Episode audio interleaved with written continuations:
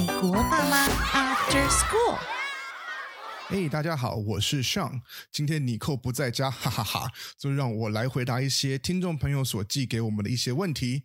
啊、有人问我说，Sean，看你常在脸书出没，然后家中又有两个小小孩，还要陪太太，现在又做 Podcast，你的时间是哪里来的？也没有什么管理时间的秘诀啊。Well，这题很简单呐、我当初是这样解决的。你呢，你就先去 Home Depot 买那个房间的锁，然后就站在我的房间跟孩子的房间门口，左看右看，想说，嗯，我要时间的话，要锁哪一间呢？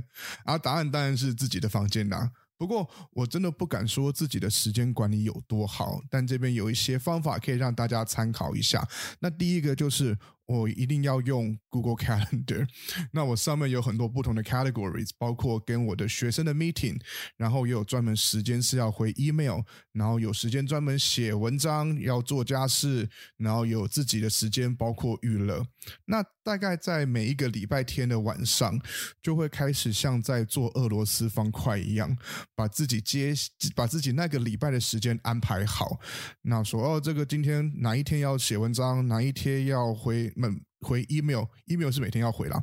然后什么时候有 meeting，什么时候要做哪一些事情，就先把未来那个礼拜大概计划好。那每做完一件事情的时候，我会我的习惯是把它直接 delete 掉，所以我知道还看有在上面的那些空那些格子，就是还没有做的事情。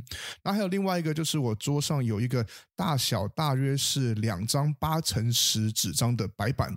那我有时候一边讲电话，一边需要知道说哦，等一下。要处理的事情的时候，我会马上写上去。那做完就会擦掉。所以睡前的时候，白板上面基本上要是空的了。如果有东西的话，我会再看说，哦，我们明天什么时候要处理啊？这样这算是一个基本的做法。那还有一个就是，呃，每天晚上睡前，我会固定下来，会把呃 email。然后，脸书的 Messenger 跟 Line 都稍微寻一遍，看看有哪一个人问的问题我还没有回的，赶快回一下。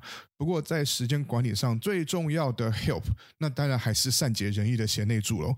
他需要把小孩子顾好，然后大家诶一些什么该做、该帮我处理的事情处理好，这样我才可以有时间做其他的事情。那第二题。刚好有人问说：“请问你跟太太是怎么认识的？”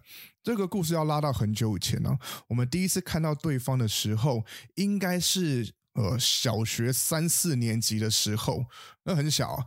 那那个时候，我不知道为什么，刚好我们两边的爸妈都在同一年的那个暑假送我们去台北的同一个地方学游泳。他那个时候，我太太的时候应该是他爸妈送过去的。那我的话呢，是要三四年级 自己从基隆坐火车去台北那边学游泳。那这些是我们后来才知道的。那算起来，应该在同一个班待过。那不过那就根本不认识彼此啊，只在同一个地方出现过而已。真的认识应该要算是在大学毕业之后了。哎，没有，高中毕业之后，那时候我们有些共通的朋友介绍认识，那我们也住的也不是很近嘛，所以就是偶尔会在那时候用 MSN 上面聊天，就这样当朋友当了快十多年之后就嗯时机对了吧。那因为在过去这十几年当朋友聊天的时候。有时候一些吐苦水啊，也都会像彼此吐一吐这样子。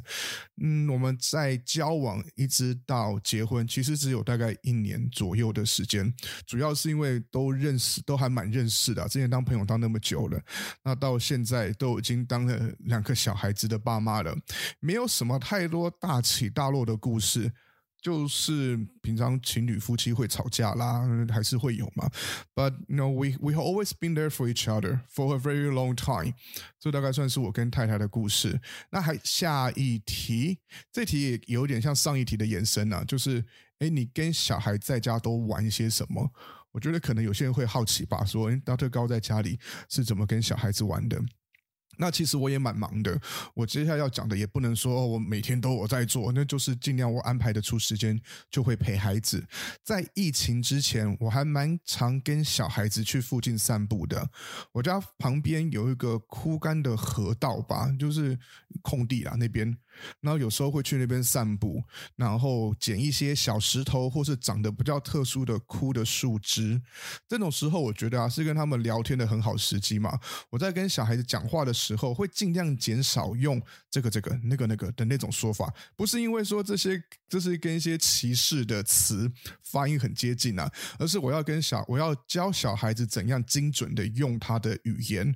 譬如说，我要他捡一颗长得很特殊的石头，我不会跟他讲说：“哎哎，你去把那边那颗、那颗、那颗、那个，就那个、那个、那个石头捡起来，然后手指就挥一挥。”我可能会想说：“呃，你有没有看到那边有一块灰色蛋的形状，像玩具车大小一样的石头？你把它捡过来，爸爸这边。”那他在听我讲话的时候，头脑就会开始 process 这不同不同 layers 的这些形容词，对他的发展，我觉得都还蛮有帮助的啦。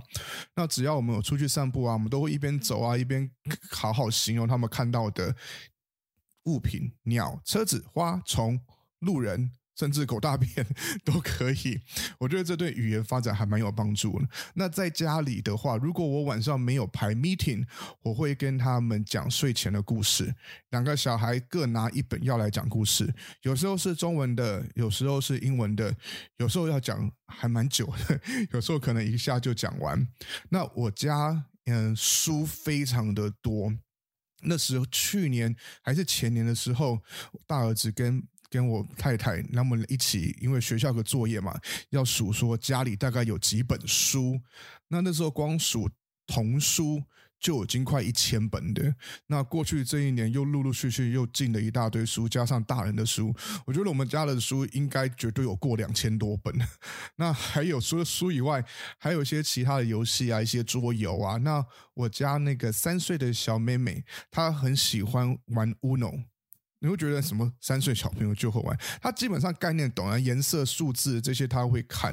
但是这两个小孩的问题都是因为手太小，你 Uno 手上的牌只要一多，他们就拿就拿不稳了，或者其实大家都看得一清二楚。有时候我们也会玩骨牌。或是 Jenga，我觉得这对小朋友都不错，也也不是太困难的。那我太太的话呢，是会跟他们一起画画、烤饼干、做蛋糕。在我家的小孩应该是不会太无聊了，应该都会有事情给他们做。那两个，尤其两个有作伴，所以是还蛮好的。那谢谢各位的问题。如果你对我们两个主持人有好奇，或是任何的问题，都可以在脸书跟我们询问，在我们的脸书的粉丝页留言，或是 message 都可以。你也可以直接在我的 show description 里面的连接发问哦，谢谢，拜拜。